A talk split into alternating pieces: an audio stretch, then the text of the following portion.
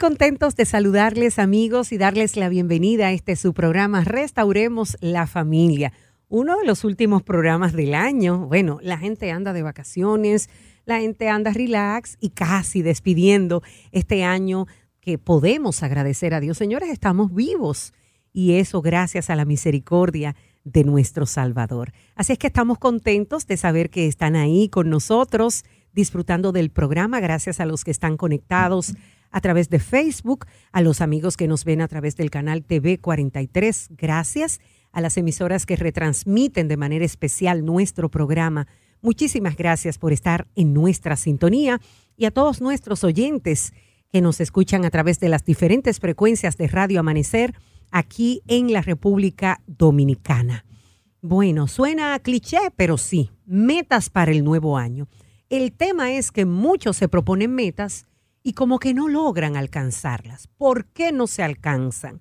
Otros quieren cambiar de vida, otros dicen, ya yo no quiero ser el mismo, yo quiero cambiar esta vida, pero ¿qué hago? ¿Cómo lo logro? Justamente de eso vamos a hablar en el día de hoy y para mí es un gran placer poder tener en este programa en el día de hoy a la licenciada Nadiesca Núñez. Ella es especialista en terapia cognitiva, así es que un placer tenerte, Nadiesca. Feliz Navidad para ti. Feliz Navidad para ti, para todos nuestros amigos. De verdad que es un privilegio. Y aunque bien tú has dicho, suena cliché, pero en el día de hoy le vamos a dar un giro. Exacto. Vamos a darle un giro de crecimiento, vamos a hacer unos aportes que pueden ser muy interesantes para todos nuestros amigos. Y vamos a ver cómo programar mi programa como persona de crecimiento para el próximo año 2020. Exactamente, de eso se trata. Vamos a pasar de las palabras a los hechos a la acción, no para ser parte de ese grupo que, ah, ¿qué metas tienes? Vamos a, vamos a, lograrlas con la ayuda del Señor. Estos tiempos, Nadiesca, se prestan para eso. La gente habla de resolución de año nuevo. ¿Por qué pasa? La gente tiene como un deseo de cambio, se acabó el año, debo hacer algo, debo alcanzar algo. Hay un proceso emocional en todo ser humano que se da a partir de esta sensación de término cuando perdemos a alguien, cuando sentimos que algo se termina, hay esa percepción de que tengo que cerrar. Y evidentemente, siempre que hay un cierre, tiene que haber una apertura. Entonces, eso pasa en el sistema de las personas. Se está acabando el año, comienza un nuevo año. Con enero comienza toda una esperanza, toda una propuesta de cómo mi vida puede cambiar ahora y cómo yo puedo modificar todos esos patrones que tal vez eh, no pude hacerlo el año pasado. ¿Qué pasó con esos propósitos, con esos objetivos que tuve?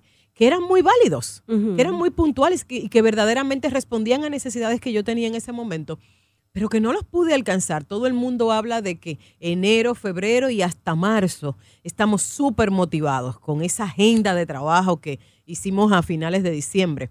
Sin embargo, ya después de marzo, mm. volvemos a caer en ese mismo ciclo vicioso en el que vivimos y esas propuestas se quedan en un cuaderno, se quedan en una hoja y muchos de nosotros ni siquiera nos acordamos. Llega diciembre de ese año y nunca las volvemos a ver, no las evaluamos. Entonces viene porque, sobre todo nosotros como dominicanos somos muy emotivos. Sí. El dominicano es emocional. Tú sales a la calle en estos días, la temperatura está increíblemente buena el tránsito, Susana, el tránsito está maravilloso. Sí, wow, parece un domingo cualquiera. El tránsito está maravilloso y eso genera este desestrés, esta tranquilidad. Sí. Y cuando las personas están tranquilos, es cuando las personas se conectan consigo mismo. Por eso este proceso se da en esta etapa del año. Perfecto. Sin embargo, muchos al ver que llega el término de un año, el inicio de otro, caen en decepción porque dicen, wow, me planteé algo me quedé mal a mí mismo. ¿Qué sugieres cuando las personas están pensando en tener metas, en alcanzar cosas, en hacer cambios? ¿Qué sería lo que debemos hacer realmente? Lo primero que tenemos que cambiar es esta errada costumbre de cada año crear un plan de vida. ¿Por qué? Porque tú existías antes del año 2020 y si Dios lo permite, vas a seguir existiendo después del 2020. Entonces, 2020 solamente es un paso en tu camino. Por ser un paso en tu camino, tiene que ser un complemento. Tiene que estar basado en tu experiencia anterior, en los recursos que has acumulado desde entonces y tiene que ver el futuro. Entonces, ¿cuál es nuestro gran problema? Nuestro gran problema es que siempre comenzamos con una lista de cero y no es lo correcto. Lo correcto es crear un plan estratégico.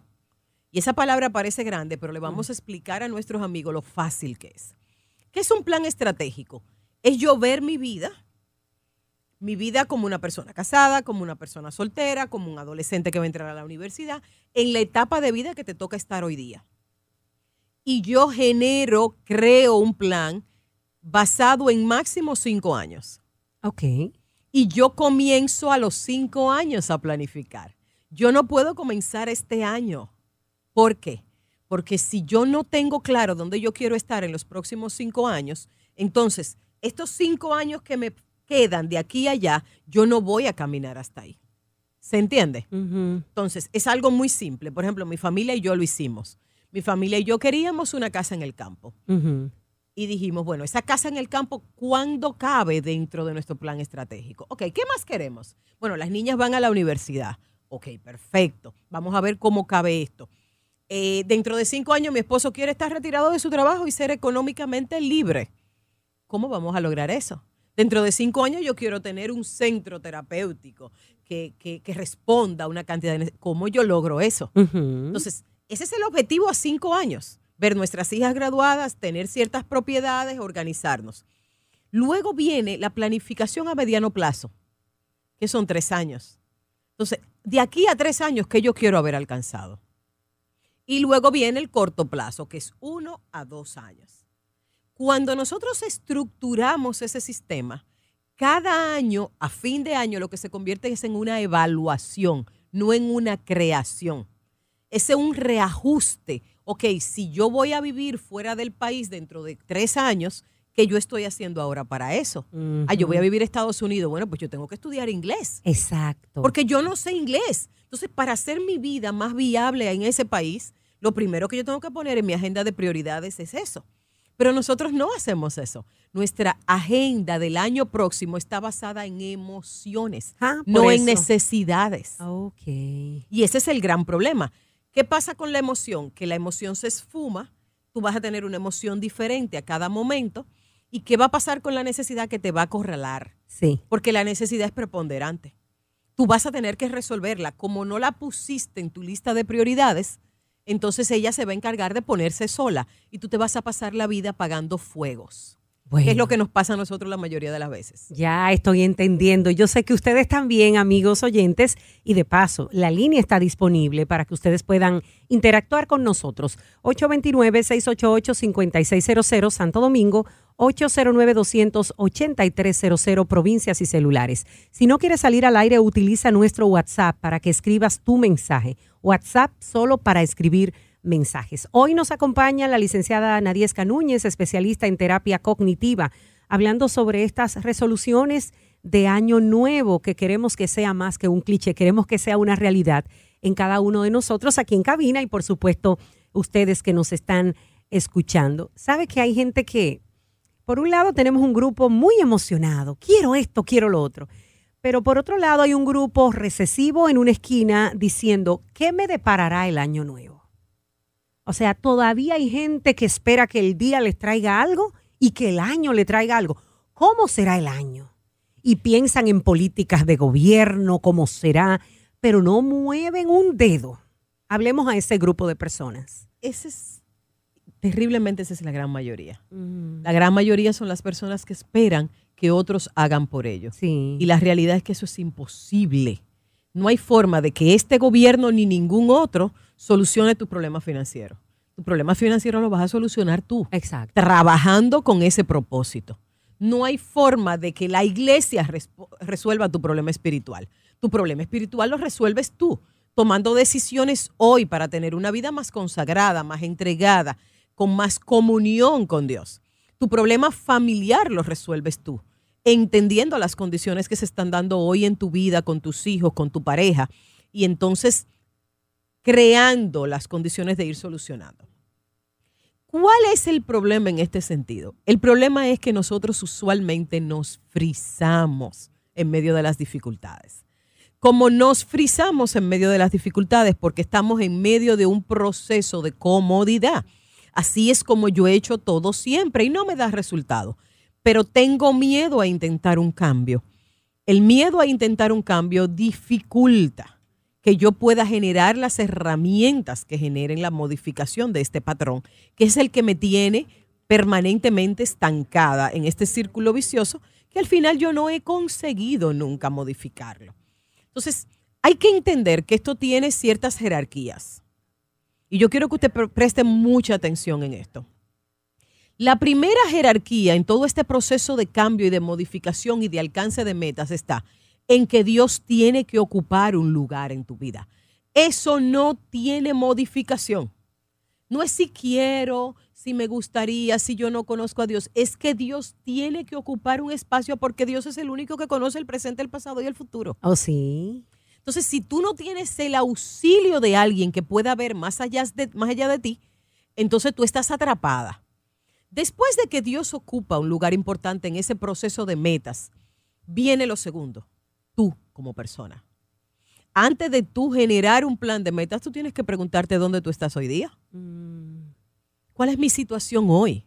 ¿Cómo yo me siento como ser humano? ¿Cómo está mi matrimonio? ¿Cómo está mi relación con mis hijos? ¿Cómo está mi trabajo? ¿Cómo está mi vida profesional?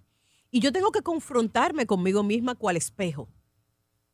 Ah, pero mira, yo he cometido este, este, este, este y este error. Ah, y ahora cómo yo aprendo a vivir con ellos. Pero ¿qué hacemos nosotros? Nosotros obviamos todo lo que está pasando en nuestra vida a nivel emocional, a nivel financiero, a nivel espiritual, y queremos construir una casa nueva en unos cimientos que están dañados. Es imposible. Es imposible. Entonces, lo primero que tenemos que hacer antes de que termine este año es hacer una autoevaluación. ¿En qué condición está mi vida espiritual? No la que yo quiero que los demás crean que yo tengo. La que yo realmente sé que tengo en mi tiempo de intimidad con Dios. ¿Cuáles son mis, mis debilidades? ¿En qué condición está mi vida de matrimonio? No el matrimonio que todo el mundo dice que bonito está, qué lindo se ven. No en qué condición está mi matrimonio de la puerta para adentro, cómo está nuestra comunicación, cómo está nuestra relación sexual, cómo está nuestra vida de unidad, cómo está ese proceso de convertirnos en una sola carne que la Biblia manda. ¿Cómo está mi relación con mis hijos hoy día? Esos adolescentes que vivimos al grito. Ay, qué lindo están al grito, pero ¿qué tú estás haciendo? Y si lo que estás haciendo es funcional o no. Exacto. Tiene que haber un proceso de autoanálisis para tú poder modificar un patrón, tienes que analizar lo que estás haciendo ahora. Y luego que analizas lo que estás haciendo ahora, entonces modificas. ¿Se entiende ahora? Ay, pero clarito, clarito. Bueno, es, es sumamente interesante lo que acabas de plantear, Nadiesca, el autoanalizarnos. Generalmente la gente cuando se habla de metas piensa en cosas materiales. En este año yo voy a comprar mi carro, en este año hago mi casa, pero has tocado aspectos de la vida que son preponderantes, como es el matrimonio, como es eh, la relación con mis hijos, mi relación que van a impactar todo lo que tú quieres hacer en la vida, incluso tu vida material. Exactamente, exactamente. Pueden llamar y participar con nosotros. Nuestro tema del día de hoy, las metas, cómo alcanzarlas, resolución de año nuevo. Si has tenido alguna dificultad para plantearte metas y para lograrlo, puedes hacer tu pregunta a nuestra especialista de hoy, la licenciada Nadiesca Núñez. Ella con mucho gusto te responderá. Me prometo hacer cosas y no me cumplo. ¿Por qué? Pasan dos cosas. La primera, lo que ya dijimos, no hacemos una autoevaluación de los recursos que tengo. Por ende, genero propósitos irracionales, irreales. Yo tengo mi carrito ahí abajo, Susana, y yo quisiera otro.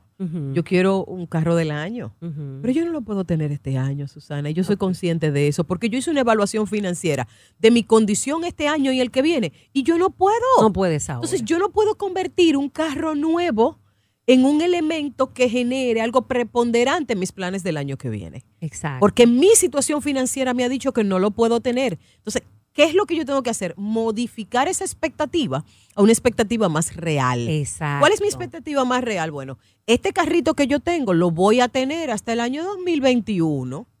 Como lo voy a tener este ese año, tengo que adecuarlo, tengo que cuidarlo, tengo que hacerlo algo más agradable para mí y lo llevo a que me laven el motor y lo llevo a que me laven por dentro y le hago ciertos cambios y le compro unos forros nuevos al carro que está dentro de mi alcance. Exacto. Y ese carro comienza a ser algo agradable porque en mi cognición y en mi razonamiento yo hice un propósito real, no ilusorio. Entonces, la mayoría de los propósitos que las personas hacen, que lo hacen en base a sus emociones, fracasan. ¿Por qué? Porque no evalúan otros elementos. Mira, te voy a poner un caso que muchos de nuestros amigos y sobre todo amigas le pasa. Las mujeres en diciembre decimos, me voy a comer todos los pasteles en hoja, todo el pavo asado y todo lo rico que se pone en la mesa y este compartir en familia maravilloso, pero yo en enero me pongo a dieta. Y en enero yo voy a alcanzar bajar esas 25 libras que me sobran. Susana, ¿tú crees que de verdad lo vas a alcanzar? Claro que no. Porque el propósito no es bajar de peso, el propósito es modificar tu conducta alimenticia. Exacto. Entonces, si tú no haces un propósito real, te vas a pasar la vida frustrada, frustrado porque no los alcanzas, porque tus propósitos no responden a realidades, responden a emociones. Entonces, tenemos que ver eso. Tengo una amiga que me dice, estoy ahorrando porque el año que viene me voy a hacer una cirugía plástica. La cirugía plástica es válida, claro. Yo soy completamente pro cirugía plástica, siempre y cuando sea viable. Siempre y cuando tú la necesites. Siempre y cuando ya tú hayas agotado otros recursos, hacer ejercicio, alimentarte correctamente. Exacto. Tú tienes un defecto físico real que la ciencia puede corregir. Bendito sea Dios que nos dio esa herramienta. ¿Se entiende? Pero tú vas al recurso de cirugía plástica como primer recurso y tú no modificas el patrón de cuidado de tu cuerpo y tú tarde o temprano vas a volver atrás. Entonces, el gran problema de nosotros es que no estamos modificando los patrones que sustentan nuestras conductas, sino que queremos modificar la conducta en sí misma. Aquí nos hacen una pregunta vía WhatsApp. Ah, ¿Cómo vencer la procrastinación? ¿Cómo dejar de priorizar cosas que no tienen mucha importancia para darle importancia a lo que realmente lo necesita? Escribiendo escribiendo.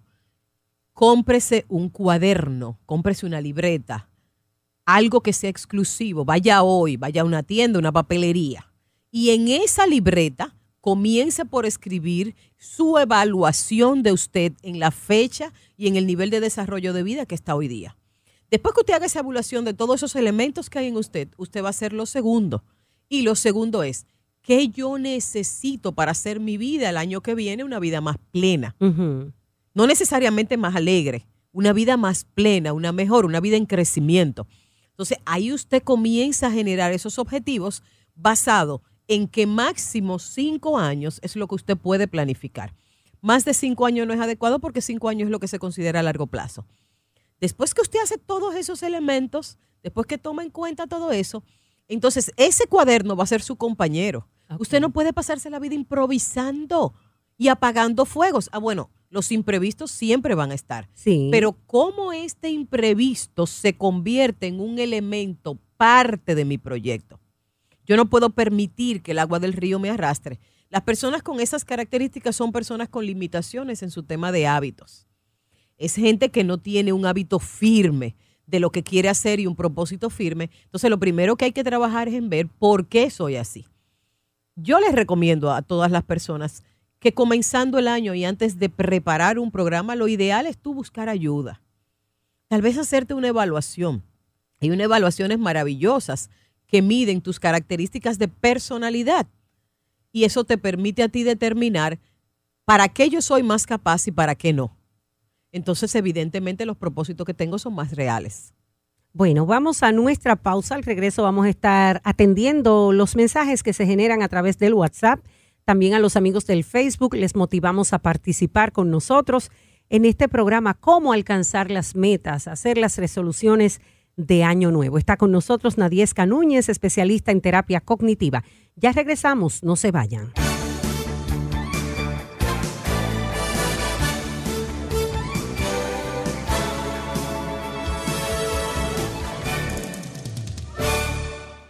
Centro de Diagnósticos y Especialidades Médicas Vista del Jardín. Te ofrece consultas médicas especializadas, diagnósticos, odontología y laboratorio clínico. Estamos ubicados en la avenida 27 de febrero, número 453, Santo Domingo, con el teléfono 809-333-2700. Centro de Diagnósticos y Especialidades Médicas Vista del Jardín. Para más información visítanos en www.vistadeljardín.org. Entre tanto que voy, ocúpate en la lectura. Si disfrutas leyendo buenos libros, no dejes pasar un día más sin visitar tu librería YATPA más cercana. Puedes adquirir libros sobre crecimiento espiritual, salud, sobre superación personal, libros para niños, jóvenes, para la pareja y libros para la familia. Librerías YATPA. Visítanos. Estamos en el Distrito Nacional, Santo Domingo Este, en Asua, San Francisco de Macorís, Santiago y San Pedro de Macorís. Con el teléfono 809-682-4303. Librerías y ATPA, donde leer es un placer. Centro de Diagnósticos y Especialidades Médicas Vista del Jardín. Te ofrece consultas médicas especializadas, diagnósticos, odontología y laboratorio clínico. Estamos ubicados en la avenida 27 de febrero, número 453, Santo Domingo, con el teléfono 809-333-2700. Centro de Diagnósticos y Especialidades Médicas Vista del Jardín. Para más información visítanos en www.vistadeljardín.org.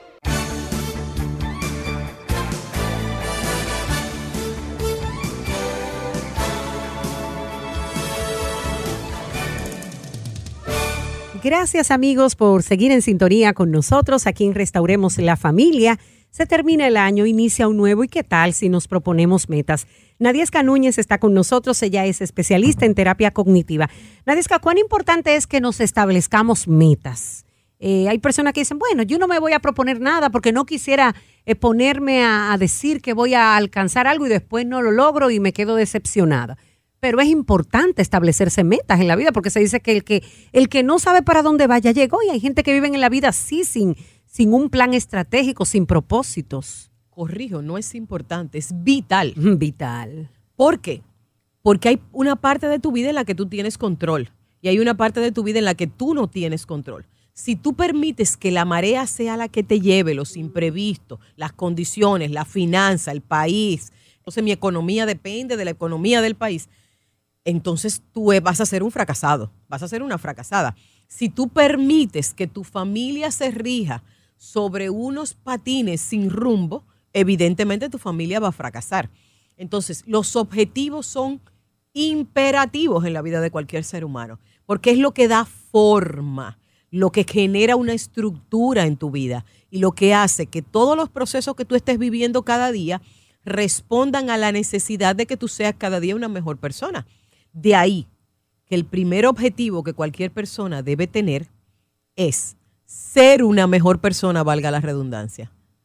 La mayoría de nosotros estamos pensando en si cambio el carro, en si cambio a los muchachos de colegio, en si me compro una casa.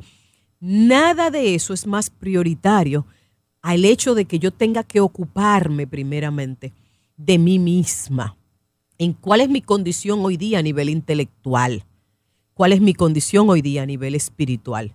¿Quién soy yo en el año 2019 que pronto termina? Entonces, después que yo comienzo a generar mis metas íntimas, entonces yo comienzo a trabajar con todos esos objetivos que impactan mi contexto. Aquí nos escriben vía WhatsApp. Tengo 49 años, eh, tengo una buena esposa, ella es profesional, tiene un buen salario, yo tengo un trabajo informal, no muy lucrativo Quisiera ser más productivo, pero no sé cómo hacerlo. Soy poco emprendedor. ¿Qué puedo hacer? Lo primero que él debe hacer es hacerse una evaluación de sus habilidades y sus capacidades. ¿Por qué? Porque sabiendo lo que yo soy capaz de hacer, entonces yo sé cómo yo emprendo. ¿Por qué muchas personas no logran esas metas de emprendimiento? Porque muchas veces lo que emprenden lo basan en lo que a mí me gustaría hacer o tener y no realmente en lo que yo tengo las aptitudes para hacer. Entonces, lo primero que la tiene que hacerse es una evaluación. Es válido que él pueda valorar el crecimiento de su esposa. cabe, cabe resaltar, Susana, esto es un, un- un tema agridulce. Sí. Digo agridulce porque es dulce ver cómo nosotras las mujeres hemos podido arrancar, despegar. Hoy día la población estudiantil en las universidades es esencialmente femenina. Sí, sí. Qué bueno, qué bueno que las mujeres somos más intelectuales, más capaces, mejores trabajadoras. Eso es maravilloso. Ahora, qué malo, qué amargo el hecho de que el hombre se ha quedado estancado en este proceso. Entonces, este, este caballero, este hermano que nos, ya- que nos escribe, nos está dando una muestra de eso. Entonces, tenemos que levantarnos, querido amigo. ¿Cómo nos levantamos? Primero, nos ponemos de rodilla y pedimos a Dios que nos dirija, porque Dios sí conoce el plan que tiene en su vida. Pídele a Dios que se los revele, porque siempre el plan de Dios para sus hijos es un plan de éxito. Hay un pasaje en la Biblia que dice, para loor, fama y gloria los he creado. Dios no creó hijos mediocres. Dios creó hijos para loor y fama. Entonces, lo primero que usted tiene que reconocer es el plan de Dios en su vida y posteriormente trabajar para que ese plan de Dios se logre. Y seguro que ese plan de Dios incluye un crecimiento financiero, un crecimiento intelectual y un crecimiento eh, en todo el sentido, incluso en sus relaciones de familia.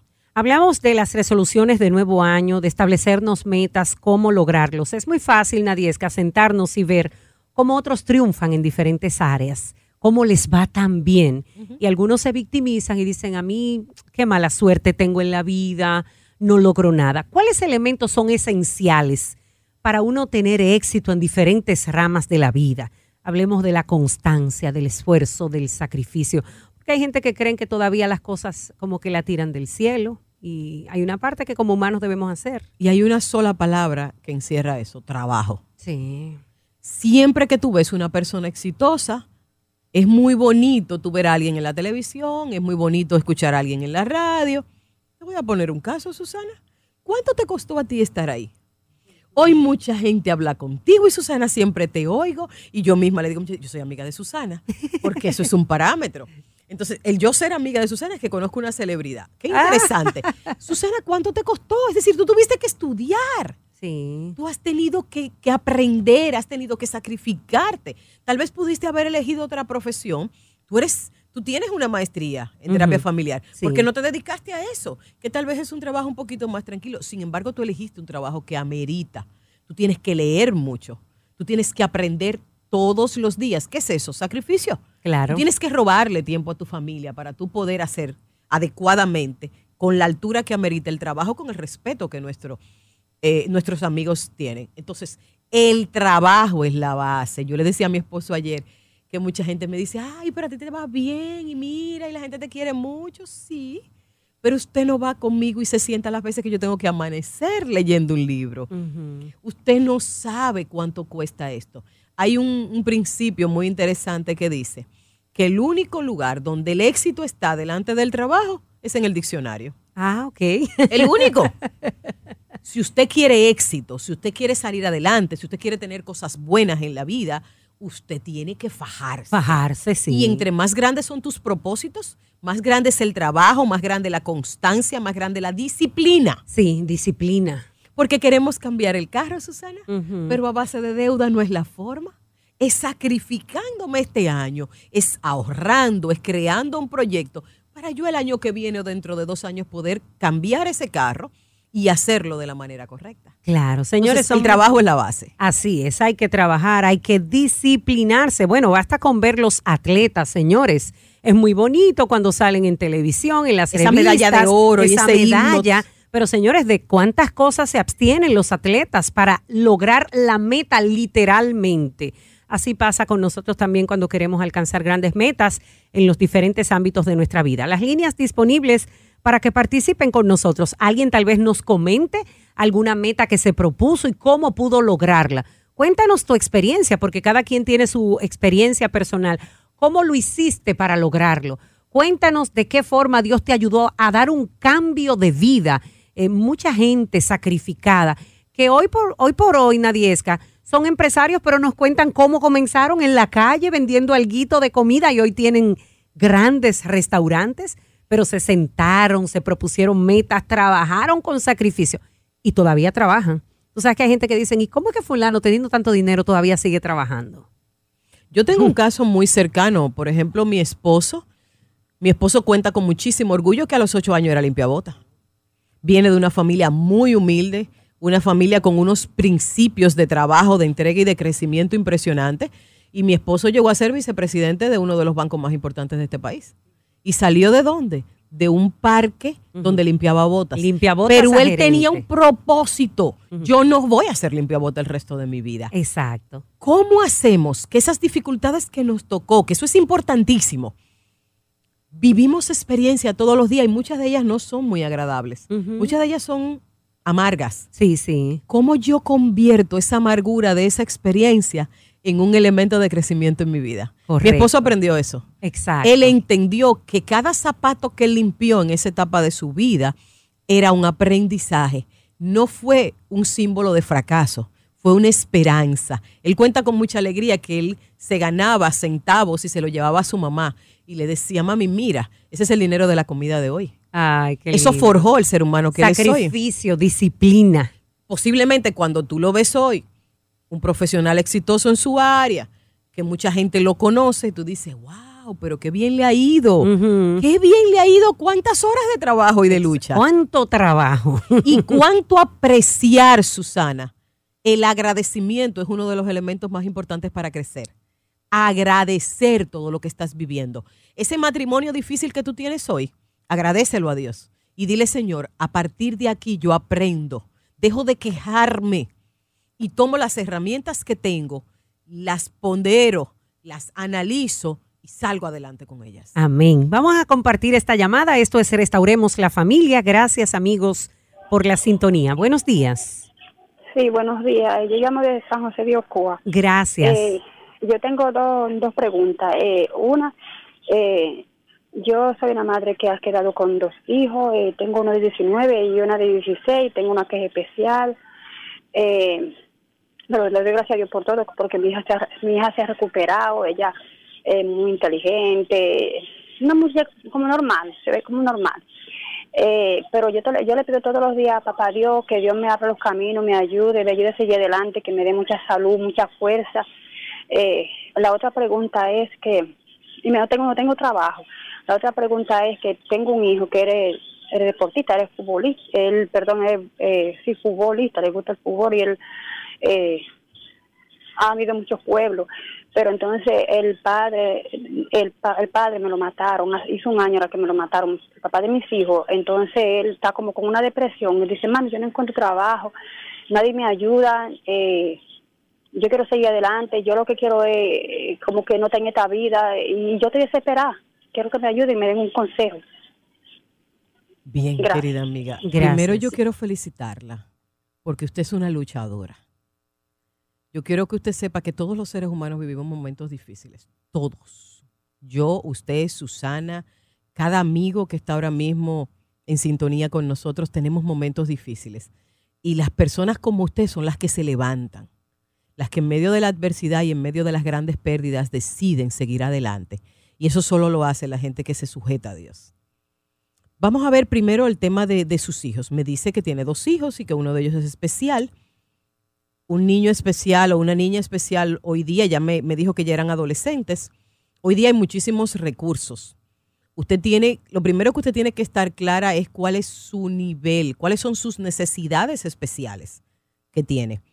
Ver qué posibilidad de ayuda, que ya existen muchísimos recursos a nivel gubernamental para desarrollarlo, inclusive en, pueblos. Entonces vamos a ver primero eso, cómo yo le puedo ayudar a que pueda seguir creciendo y ser cada día una persona más activa, que pueda llevar una vida cada vez más normal, si es que así le podemos llamar. Y eso está dentro de los planes. Con el tema de su hijo no hay otra salida, hay que llevarlo. Usted preocuparse no funciona en este caso, funciona ocuparse. ¿Cómo usted se ocupa? Hay que llevarlo a consulta, hay que llevarlo a que le hagan un análisis porque si ya él tiene manifestaciones, rasgos y conductas eh, depresivas, entonces esto es un tema de que se puede manejar. La depresión es hoy día la enfermedad del siglo y es una pandemia. Es decir, la, depresión es como un, un hilo conductor que toca casi todas las características de los seres humanos. Entonces no es tan grave. Lo que tenemos es que buscar ayuda. Él es un muchacho joven, es atleta. ¿Qué va a hacer un terapeuta? Va a cambiar su estilo de vida, va a darle herramientas y le va a ayudar. Si estabilizamos la depresión, evidentemente él va a tener las fuerzas, él va a ver la vida de otro color, porque la depresión es como unos lentes oscuros que nos hacen ver el sol opaco. ¿Se entiende? Entonces, posiblemente las oportunidades están ahí, pero la condición emocional y cognitiva que él está teniendo en este momento no le permite verlo. Entonces, lo primero es llevarlo a consulta a él, que puedan evaluarlo, que puedan ayudarlo y posteriormente comenzar un plan de trabajo. En el caso suyo, igualito, como persona, tiene que haber un plan de crecimiento como persona y luego un plan de crecimiento como madre y un plan de crecimiento económico, donde todos trabajamos para alcanzarlo. Compartimos esta otra llamada. Buenos días. Muy buenos días. Bendiciones, adelante. Eh, amén. Le habla Roberto Solano desde Santiago. Gracias, Roberto. Eh, le quiero hacer una, una pregunta, prácticamente una inquietud, ya que diciembre es el mes como de las metas, pero cuando uno evalúa, el fin del año, resulta entonces que uno eh, no pudo alcanzar los deseos que uno tenía. Entonces, mi pregunta directamente es, ¿qué, ¿qué pauta, qué uno debería de hacer para mantener la constancia en esos proyectos que uno ya ha definido en la vida para no uno no decaer a los tres, a los cuatro, a los cinco meses, sino que uno puede llegar a la, meta y, estar satisfecho de, de eso que uno realizó? Gracias por llamar. Hemos ya ido conversando sobre eso. Lo primero es no hacer un proyecto cada año tiene que crear un plan estratégico de vida. Y su plan estratégico debe estar planteado a máximo cinco años. Cinco años como eh, largo plazo, tres años mediano plazo y uno a dos años corto plazo. Entonces, dependiendo cuál sea el propósito que usted tenga, cinco años, usted va a ir creando todos los pasos y objetivos que lo van a llevar ahí. ¿Se entiende? Entonces, cada año no se convierte en una nueva creación, sino en una revisión de cómo estoy avanzando. Evidentemente usted va a ver resultados. ¿Por qué? Porque un plan hecho de esta manera es un plan concienzado, es con conciencia que lo estoy haciendo. Y yo me di mis capacidades y mis objetivos son reales. Si mis objetivos son reales, lo único que falta es poner de mi parte y trabajar para alcanzarlo. En la medida que los voy alcanzando, evidentemente me lleno de más fuerza, de más motivación, porque veo que sí se puede. Entonces, cree un proyecto de vida y ese proyecto de vida trabaja en consecución. Más llamadas compartimos aquí en Restauremos la Familia, hoy hablando de proyectos, metas, cómo alcanzarlos. Buenos días. Buenos días, licenciada Núñez.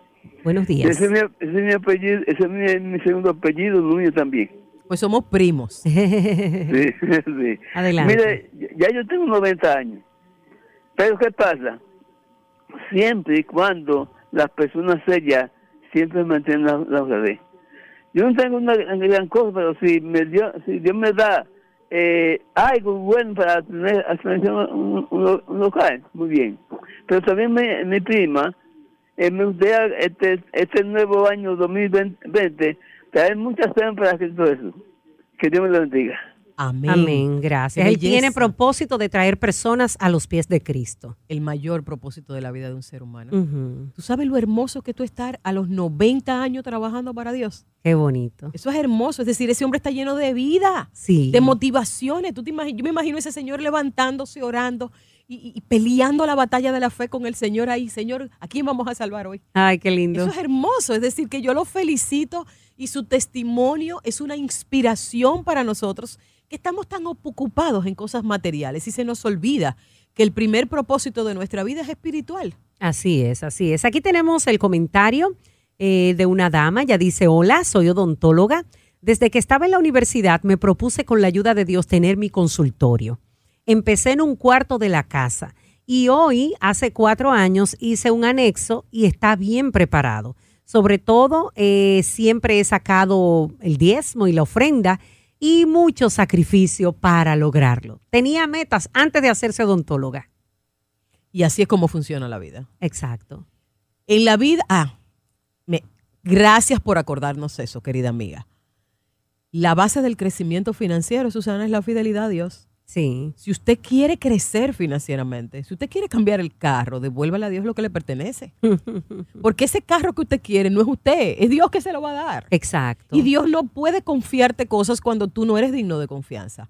Entonces, es maravilloso. Aparte, Susana, es una satisfacción impresionante devolverle a Dios lo que le pertenece. Claro que sí. El decirle, yo no sé, pero yo tengo esa sensación de, wow, yo trabajo con el Señor. De hecho, el Señor es el socio en mi negocio. Es el socio mayoritario. Él me contrató a mí. Y es tan maravilloso que me da el privilegio de trabajar con Él. Y yo voy donde el Señor y me siento y hacemos juntas. Señor, mira, el mes que viene está un poquito apretado, ¿qué hacemos? Y Él me dice, cierra allí, no pagues eso ahora, págale a esto, pon aquello. Pero todo eso es después que la parte que le corresponde a Él salió. Sí. Entonces, cuando tú tienes esa, ese equilibrio en ti, tú tienes esa vida espiritual, tú sabes que no estás solo. Una de las cosas que te llenan de alegría y de crecimiento es saber que tú puedes alcanzar tus metas porque Dios está contigo. No depende de ti solo. Correcto. Vamos a seguir compartiendo más mensajes. Nuestros amigos eh, a través del WhatsApp, que es el 829-688-5600. Eh, aquí tenemos este mensaje. Buenos días. Yo no tenía dominio propio, nunca me enfocaba en un negocio, pero gracias a Dios y a ustedes me enfoqué en un solo negocio y me va bastante bien. Aprendí que solo hay que enfocarse en un solo objetivo.